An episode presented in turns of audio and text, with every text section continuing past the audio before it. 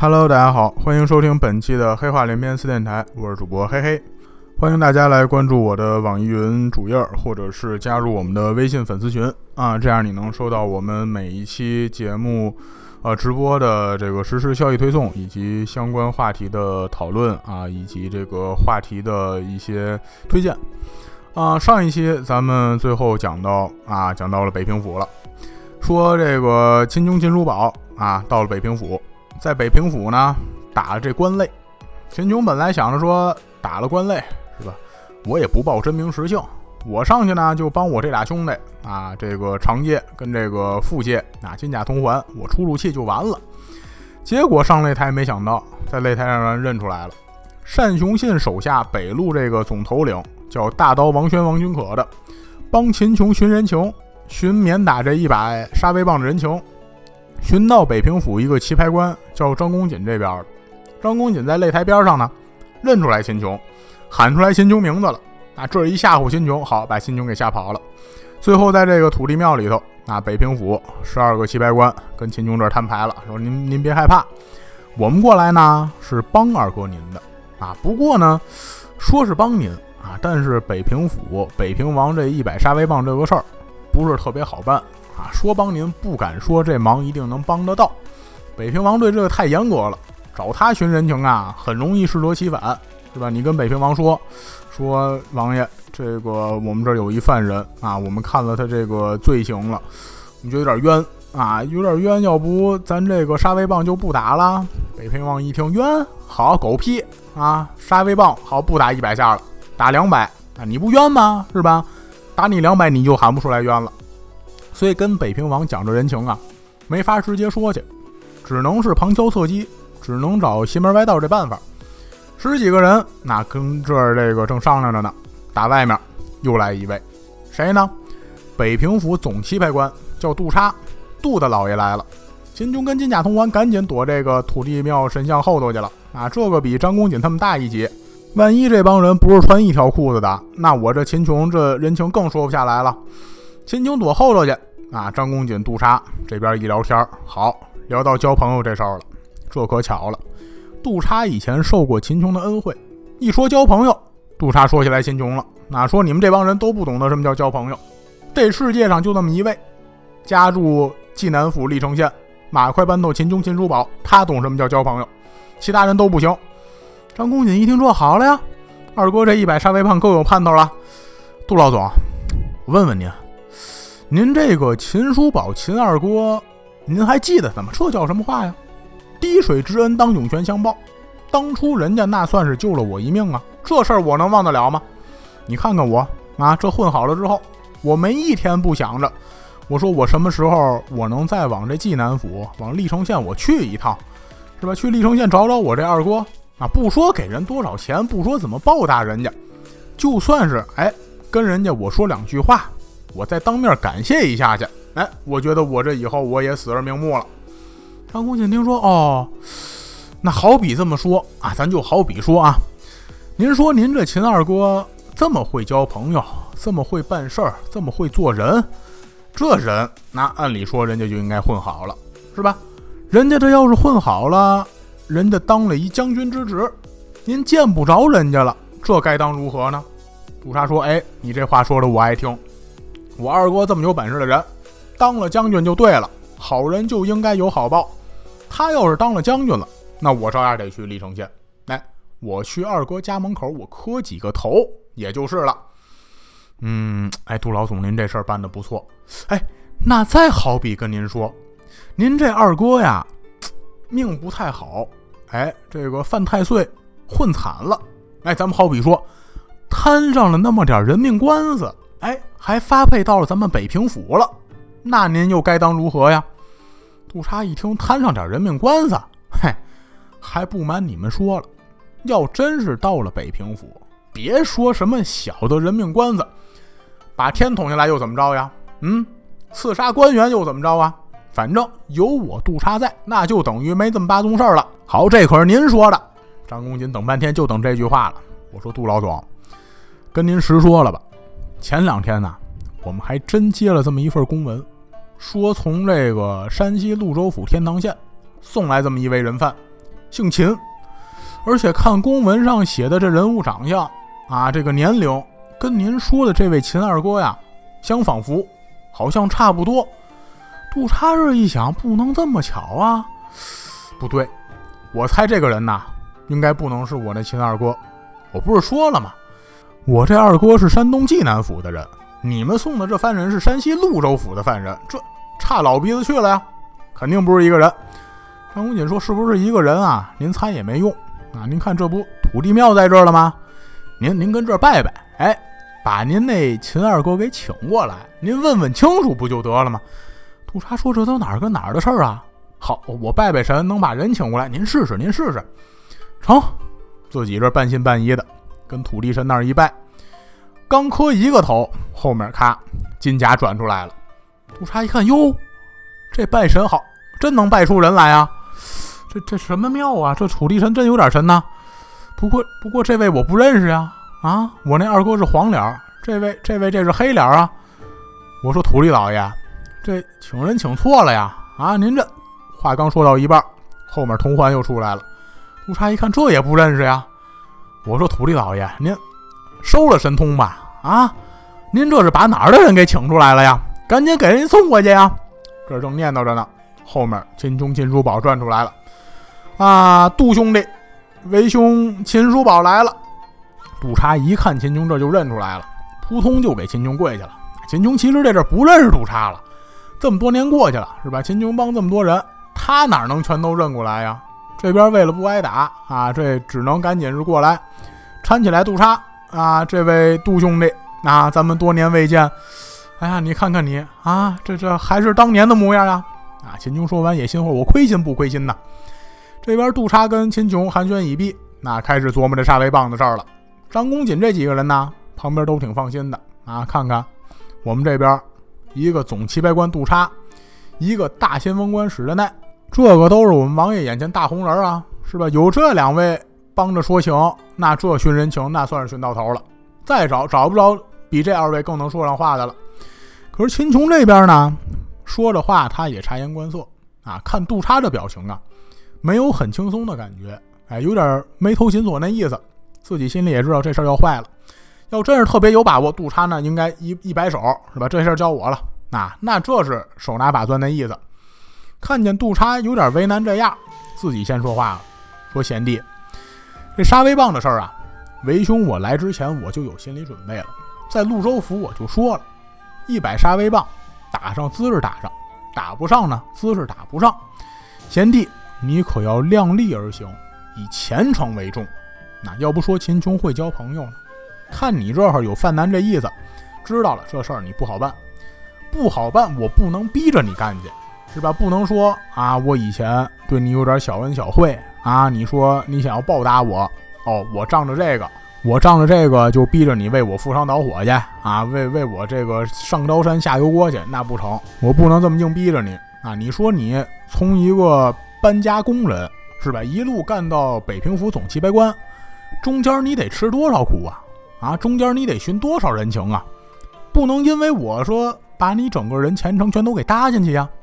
杜叉听了这话呢，也顺着说：“说二哥，这话还真让您说着了。这事儿啊，确实不是那么容易。那但是，既然这口子我给您拉开了，我肯定得负责到底。这么着，您和我们这几个哥们儿啊，先在北平府找地界住下。我呢，我这给您办事儿去。到了晚上，连带给您接风洗尘，连带我把最后这消息给您带回来，给您说说。”啊，秦琼一看，他只能这样了，自己啊跟张公瑾这帮人一块回了酒店了。杜叉呢，杜叉心里也明白，这个寻人情不能直眉瞪眼找北平王说去，那找谁呢？找罗成去了。罗成是谁？罗成就是咱们这套书书胆之一啊，北平王罗毅视如珍宝的宝贝儿子，大隋朝现在的燕山公啊，罗成罗志敬。这个大隋唐这套书啊，还有一个名叫《罗善斗》，讲的呢就是罗成跟单雄信俩人之间的争斗啊。罗成就是书胆之一，杜叉跟罗成，哎，这俩人关系就不错。其实北平府这十二旗白官啊，跟罗成关系都不错啊。罗成这阵才十几岁啊，平时呢，你说想找个人啊，跟他一块练练武啊，找个人陪他一块出去玩玩去，找谁呢？一般都是找这十二旗白官中间的几位，所以他们这帮人呐，关系都算不错的。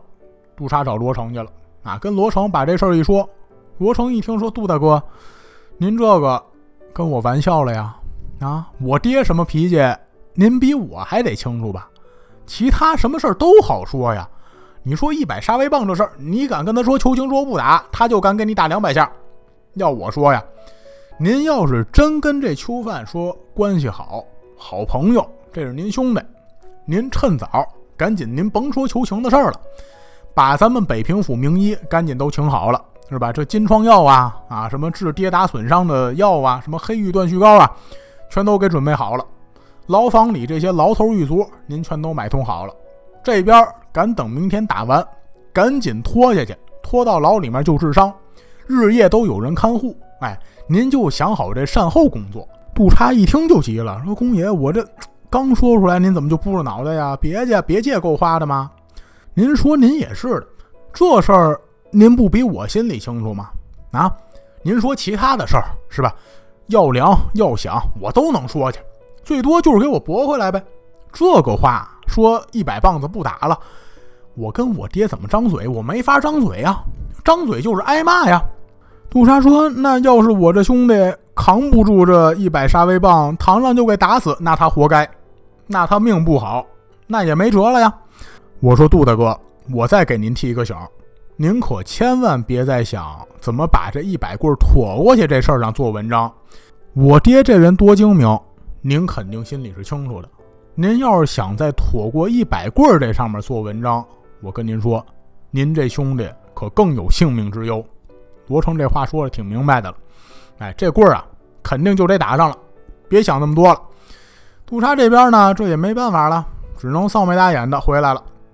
酒店这边呢，啊，张公瑾、白浅道、毛公崔、李公旦这些人，晚上把这酒肉什么的都摆好了，已经开始喝起来了，根本就没等杜莎。等杜莎进来的时候。秦琼那边好，这跟这几个人杯杯敬，盏盏干，那恨不得跟这几个都行上酒令了。正热闹的时候，杜莎回来的，这边几个赶紧给杜莎让座，说：“哟，杜老总，杜老总，快坐下！杜老总，快坐下！一百杀威棒怎么样了？”杜叉这边呢，也有点不好意思，说：“哎呀，这事儿没给说下来，是吧？之前没见着秦琼的时候，我在土地庙，我怎么跟这帮人说的呀？啊，我一挑大拇哥，我横打鼻梁，说我这没问题。见着秦二哥了。”这事儿真落我头上了，我没说下来。这个说出去，这不是让人笑话我吗？所以自己在这儿呢，没敢说实话。说一百杀威棒怎么着了？哼，一百杀威棒还别不告诉你们。我今儿我我找王爷说去了。来，二哥，我跟您说，您这一百棍免了，人情我说下来了。他这一说好，那几个齐白官更高兴了，挨个跟杜莎碰杯。哎，你看要说。还是咱们杜老总厉害，王爷那是什么脾气的人？开弓没有回头箭，自己有主意的事儿，任谁说什么他都不能改的人呢？哎，你看咱们杜老总就是能说会道，愣是能把这人情给说出来。杜老总真高，那杜老总好呀，杜老总顶呱呱呀。秦琼也高兴，那这些日子别看一路溜溜达达都挺顺的，心里总是有这个事儿搁着，什么时候想起来了，什么时候都有点犯愁。今儿听杜差这么一说。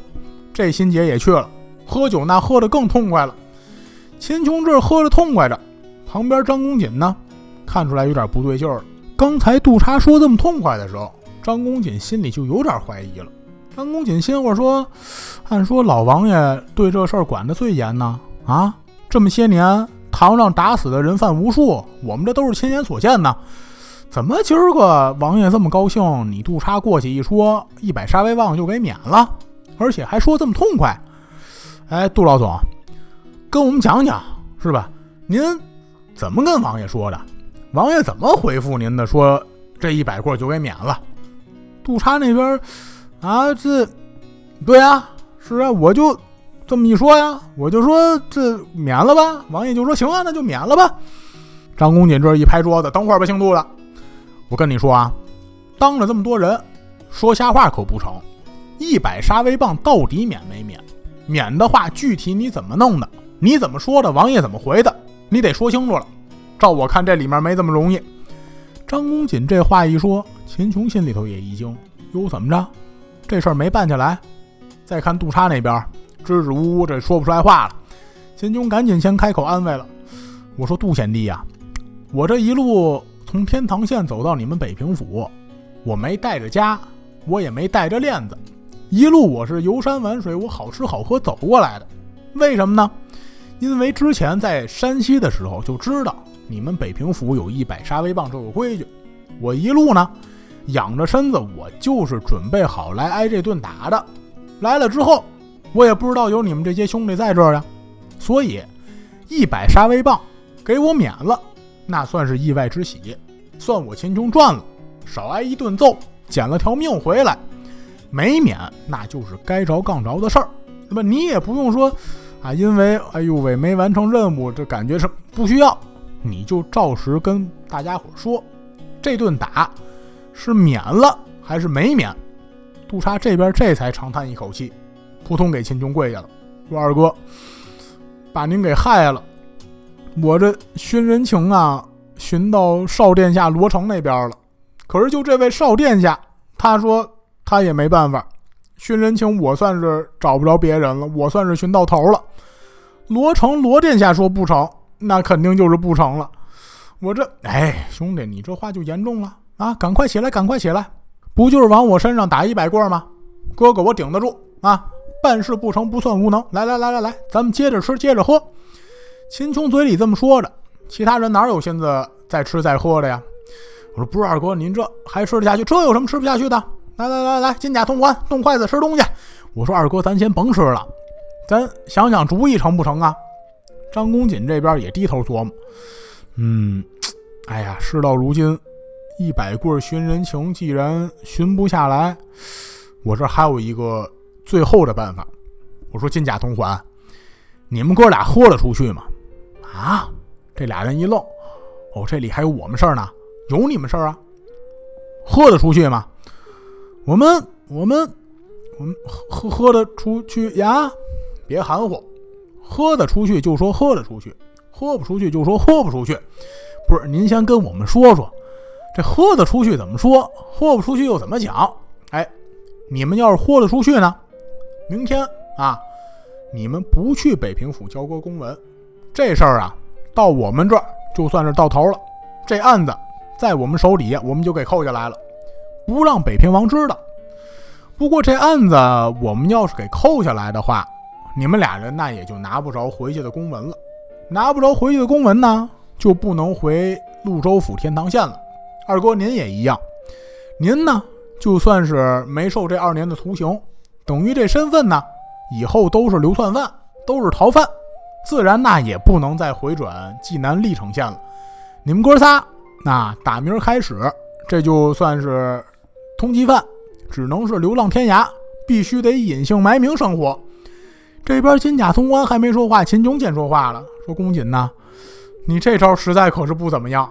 暂且不说这二位贤弟愿不愿意为我秦琼付出这么多，就搁我自己个儿，我也不能乐意了呀。”啊！我家里有老娘，我有媳妇儿，我有孩子。别说我以后怎么照顾家里头，我这当了通缉犯了，我们家里人受不受这牵连，这事儿都还两说着呢。万一再累及家人，这个错上加错了呀！我说公姐，这个主意实在是不怎么样，可不像是你能说出来的话呀。这边又是一片叹气。叹完气之后，金甲说了：“我说几位哥哥。”你们在北平府也这么多年了，这北平王真就说没有一个犯人给赦免过吗？啊，就没有一个给放过了的，没挨上这一百杀威棒的吗？督察说：“哎，兄弟，这话问的不错。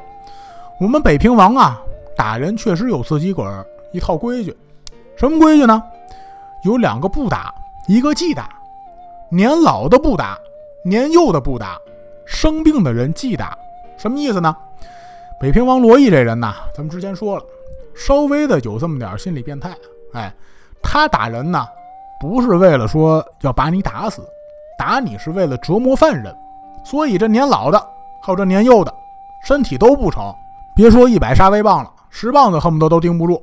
那这一百杀威棒肯定就给打死了，几下我就给你打死了，这没有折磨你的效果，所以年老年幼的不如不打你啊，放你服这徒刑去，用这个强力的劳动来折磨你。哎，年老的年幼的都不打，有病的既打，一样的道理啊。有病的也是有病，你身体不好，身体不好，给你摁堂上，啪啪打两下，打死了，这不成啊，这不过瘾呢。所以呢，既打，既打不是不打，等你什么时候说这病好了，那，什么时候痊愈了。什么时候身体又健康了，重新打你这一百杀威棒？杜差这么一说，张公瑾说：“对了，对对对对对，这事儿我怎么给忘了呀？二哥，对了，你听我的，咱就这么办啊！这个年老的、年幼的，这不成，这您肯定都够不上了。哎，您您打今儿个，您打现在就有病了。您就说你才有病了，那不是不是，我意思，您就装病。哎，装病，您先把这一百棍给躲过去，日后说既打，哎。”日后要打时候，日后咱们再说，躲过一阵算一阵。金军说：“行啊，行，那我装病，我装病，我装什么病呢？”张公瑾在这琢磨：装病装发烧，装发烧不成，装发烧身子得发热呀，是吧？这要是请大夫凑近了，发现身子不热，这就穿帮了呀。那怎么办呢？装装受伤，哎，装什么伤呢？哎，这么着，二哥，我们给您弄一砍头疮吧。秦琼说：“什么叫砍头疮啊？砍头疮简单呐，砍头疮就是从您肩膀左边一直到肩膀右边，哎，这一圈都给砍开，哎，整个脖子跟这个脑袋就这么一点皮连着啊，脑袋还不能太使劲摇晃，一颠等一打喷嚏，这脑袋就得掉下来那种。”秦琼说：“那我还活这么大劲呢，这砍头疮不成啊？这这砍头疮也得弄个真伤啊，这这能受了吗？哎呀，这外伤肯定也是来不及做了。那咱们这么着。”咱们做内伤，哦，内伤，内伤做什么内伤呢？督察这边使劲盯着秦琼。哎，对了，二哥，您这脸黄，您得了黄病了。那说什么是黄病？哥现在说呢，黄病就是现在的肝病。那以前不知道肝是什么物件啊，不知道脸黄这个病的根本原因是在肝这儿，所以脸呢，只要是蜡汁黄，就说是黄病啊，没有说是肝病的。杜莎说，二哥，哎。您这个装黄病好捯饬，您看看您这脸色啊，这这基础太好了呀，是吧？这根本就不用太使劲给您化妆，稍微捯饬捯饬就成。啊，后面打这开始也不喝酒吃东西了，一帮人一块儿帮着秦琼开始化妆，化妆换好了。啊，张公瑾说光这样也不行，二哥您啊还得受累，您再装装，怎么装呢？您得一直哎呦着，我还得一直哎呦着，那可不呗，黄病。得了病那就得浑身难受啊！您这得了病要还是一副精神头十足那样，那任谁都得瞧出来呀！您不哼哼显不出来您难受啊！您您这么着，哎呦一个我听听，嗯，哎哎呦不不成，您这音儿太脆了，一听就是假的，您得拖长点音儿，拖长点音儿，哎呦哎哎对，这差不多了，您晚上多练练啊，明儿早晨可千万别穿帮了。哎，秦琼这边自己个儿这一晚上光剩哼哼了。等到第二天，金甲铜环帮着秦琼把这家料子都给上上了，最后把秦琼放一竹筐里头，那好像是这个浑身难受，走路都没劲儿走这样。金甲铜环俩人抬着秦琼抬到了北平府罗邑这个银安殿之上。秦琼呢，自打在外面啊，还没进店门开始就一直开始挨呦上了。这边抬过来跪在下头，俩人出来了，下邑。山西潞州府天堂县常借金甲，复借铜环，带人犯一名前来北平府交割。北平王罗毅呢，在正中率案之后往下观瞧，金甲铜环，哎，下意在。你们带的人犯为何在竹筐之内呀？呃，回禀王爷，呃，人犯身染重病，行动不便，我们怕耽误了交割日期，所以只能是把它放在竹筐里头。沿路呢，我们抬着他赶路。哦，犯人得病了，犯人所患何病啊？啊，他是你别说话，让你说话了吗？让他自己个儿说。秦琼这边边哎呦着边说：“啊，启禀王爷，我这得的是黄病。哦，得的黄病。嗯，看脸色是有点像。什么时候得的病啊？呃，一个多月之前吧。一个多月之前，王爷这又翻翻公文。”那这就是刚出来就得病了呀？嗯，罗成，哎，旁边罗成闪不出班，儿臣在，去给他验验病去，让罗成去验病。那位说罗成会验病吗？会。罗成文武全才，而且这做人争强好胜，什么事儿都得跟别人较劲，都得想着说我得比别人强。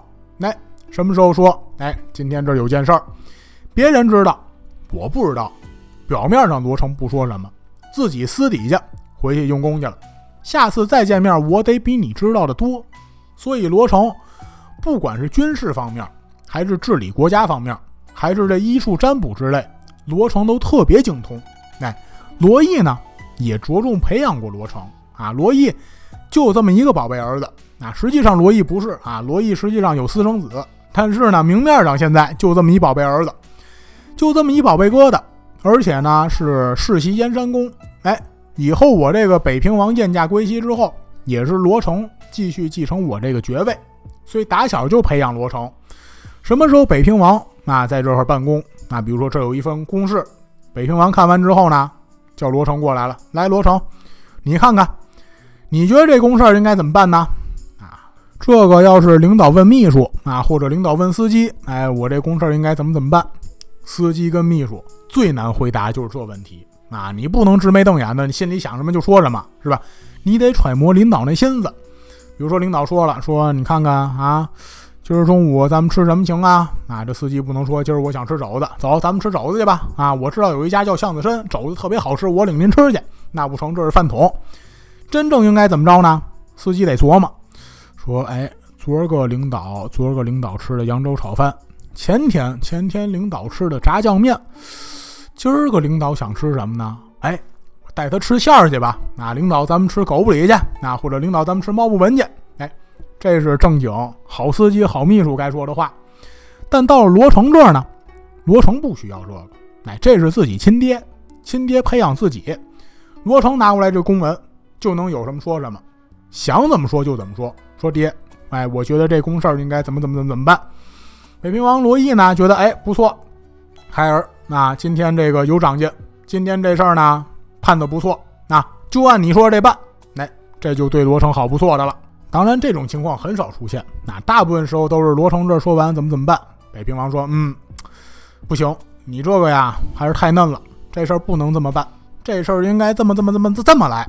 哎，下次记住了，这是教育自己个孩子。所以罗成呢，在北平王手底下，很多事儿都是他先出来办。今天就是，北平王一听说，哦，这个人犯得病了，黄病，去罗成，你去看看去，到底是真得病了还是假得病了？罗成这边呢，从这个帅台之后出来，走到秦琼面前，先打量这脸色啊，古代中医呢都是望闻问切呀，看看这脸色，蜡汁黄，哎，像是得黄病那症状，手伸出来。啊，那意思要给秦琼把脉，秦琼也很自然，把手腕子伸过去了。结果罗成拉过来这只手，不是给他号脉，把袖子撸上去了，打量秦琼这手腕。罗成聪明就聪明在这儿了，一看秦琼这手腕，这是装病的。为什么？手腕上没有痕迹，一路上你这要是带着料子过来的，手腕上不可能一丁点这个血痕伤痕都没有。这个。没带枷，没带链子，这跟押解过来的差人这是串通一气的，八成这就是装病。然后又把秦琼的衣服拉开，看脖子，这是装病的，脖子上没淤血呀，啊，一路上这枷也没带着。最后，整个连人带筐，罗成给抱起来了，这是装病。你太重了，得了黄病了都食欲不振，得了一个月黄病，整个人都得消瘦啊！你怎么还这么胖呢？肯定不是黄病。罗成这边诊断好了，回头冲着罗毅回禀爹爹，这犯人罗毅这都没听，摆了摆手，那意思不用你说了，我知道这是装病的，打一进门我就看出来这是装病的了。杜叉下官在，史大奈下官在，张公瑾、白显道、毛公遂、李公旦、上知山、下知山、尉迟南、尉迟北、唐国仁、唐国义、党世杰下官在，下官在，下官在，十几个旗白官都给喊出来了。我北平府一直有规矩。想必你们几位是清楚的，凡是押解来的配军，我是不审也不问，都得在我这堂上先打这一百杀威棒。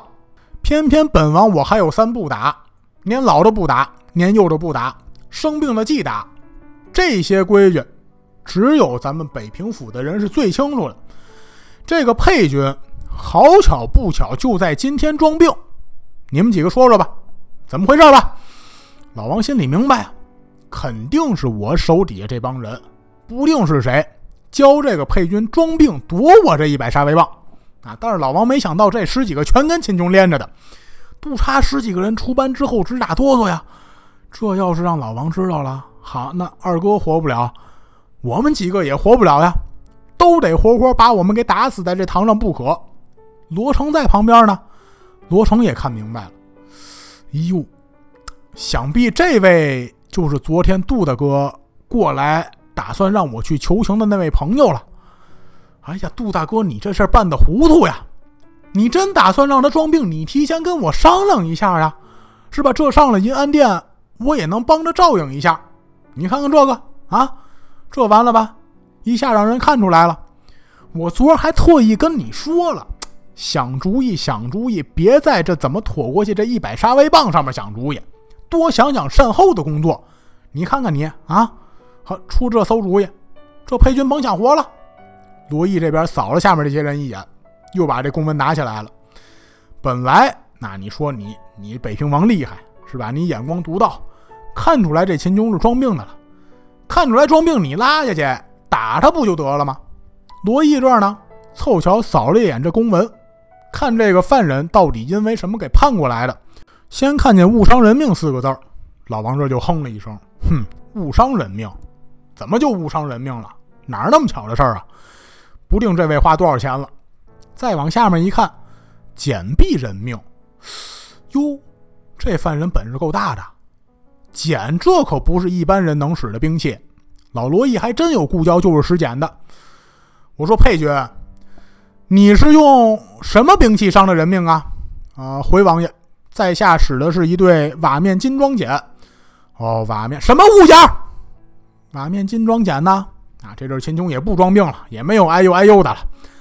瓦面金装剪，你这剪法是跟谁学的？这剪法。减法是小人家传减法哦，家传减法。那你姓什么叫什么呀？在下姓秦名琼，秦琼秦叔宝。哦，秦琼，家住哪儿啊？呃，家住山东济南府历城县水南街专诸巷。哦，山东济南。你娘姓什么？我娘。秦琼这一翻眼皮，心我哪有这么审案子的呀？我犯案，我犯案，你审我不就得了吗？怎么审着审着把我妈审出来了？秦琼这从筐里站起来了，也不装病了，是吧？看刚才那架势，装病这已经穿帮了啊！我也甭哎呦哎呦演戏了。不是，我说王爷，您这审的有点太多了吧？您审案子归审案子，审我不就完了吗？审着审着，审我娘姓什么叫什么，这是什么道理呀？罗毅这边沉吟半晌，嗯，佩君，我看你呀是真的得病了。既然是得病了，那这一百杀威棒就不打了。来人，把他给我带下去吧。杜叉、张公瑾这边如蒙大赦一般，两人带秦琼后头，一人一边，在后头一踹秦琼这膝盖，你给我坐下吧，你抬走，抬走，抬走，一路把秦琼带后面监狱里面。到下一回，北平王罗毅要二审秦琼是后堂认孤亲。好。本期的黑话连篇就讲到这里，感谢大家的收听。